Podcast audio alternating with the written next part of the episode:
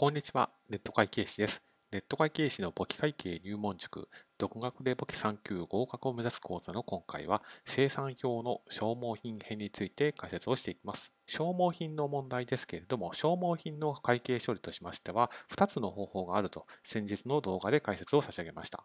1つ目が、まあ、全額日常の処理の段階では消耗品費として処理をしている処理でして、もう一つが、えー、日常の処理では消耗品という資産勘定で処理をしているケースです。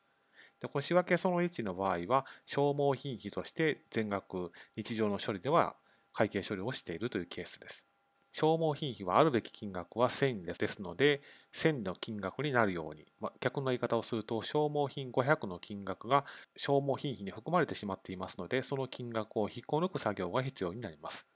その仕分けが丸2番の決算整理の仕分けです。ですから、えー、生産表の書き方はこちらの通りになります。仕分けの内容をそのまま修正記入の欄に入れていけばいいんですけれども、消耗品費が右側になりますので、右側に書いて、1万から500を引いた差し引き9500が損益計算書に消耗品費と載ってきます。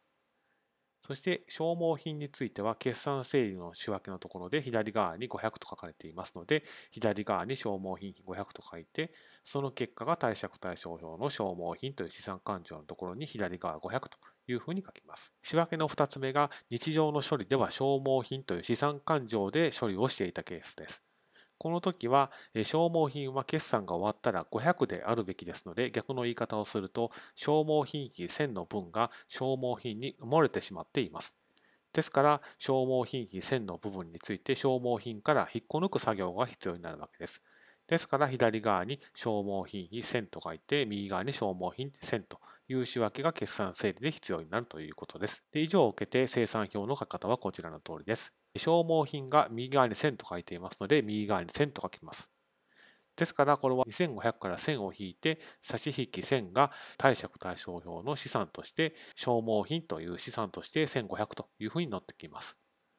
そして、決算整理仕分けで左側に消耗品費と書かれていますので、その金額1000を損益計算書の消耗品費のところに持ってくると。こういう仕分けになります。